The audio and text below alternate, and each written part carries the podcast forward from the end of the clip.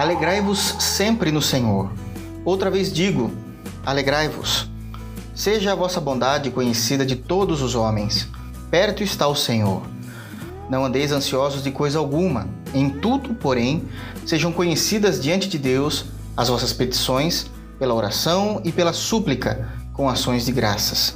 Filipenses, capítulo 4, versos 4 a 6. Quantos tesouros a serem entendidos e aplicados em tão pequena, porém preciosa porção das Sagradas Escrituras. Uma lista pequena, mas de impacto profundo da maneira de viver para a glória de Deus. O texto inicia dizendo que a alegria não é uma opção, e sim uma ordenança para os crentes em Jesus.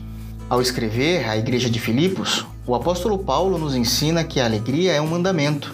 Ao falar sobre a alegria, ele fala no imperativo: alegrai-vos, repito, alegrai-vos. Viver um momento de tristeza em nossas vidas é comum e aceito, mas viver em tristeza plena é pecado. Isso porque a nossa alegria não está baseada ou centrada em circunstâncias, sejam elas internas ou externas, mas a nossa alegria está centrada, alicerçada em Jesus Cristo. Por mais difícil que seja um momento ruim, ainda estamos alegres por saber quem temos em nossas vidas e quem anda conosco em meio da adversidade. Uma vez dito sobre a alegria, o apóstolo continua a nos instruir dizendo que a prática da bondade também não é uma opção, e sim deve ser conhecida diante de todos os homens. Nossa natureza foi transformada pelo poder do Santo Espírito e agora não há como impedir de mostrarmos ao mundo no que fomos transformados, e isso de forma notória. Nossa retidão e bondade devem ser manifestas ao mundo. Confiar na volta de Jesus para buscar a sua igreja também não é uma opção. Cristo voltará em grande glória e o esperamos em amor. Perto está o Senhor, diz o texto.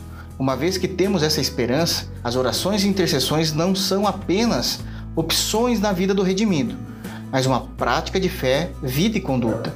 Como posso dizer que creio se não me relaciono com o poderoso Deus? Como posso dizer que o amo se não falo com ele em meus dias? Como posso dizer que amo seu povo se não intercedo por eles? Não se esqueçam, orar por alguém é amar esse alguém. Por fim, Paulo nos ensina uma lição honrosa, fazendo tudo com ações de graça, porque a gratidão não é uma opção na vida do salvo. A gratidão não prescreve, ela é eterna. Em todos esses pontos não há opções, apenas certezas de que assim faremos como fruto da manifestação do Espírito em nós. O meu desejo é que, como chuviscos que regam a terra e gotas de orvalho sobre as folhagens, assim seja a palavra de Deus sobre você. Deus te abençoe em Cristo Jesus.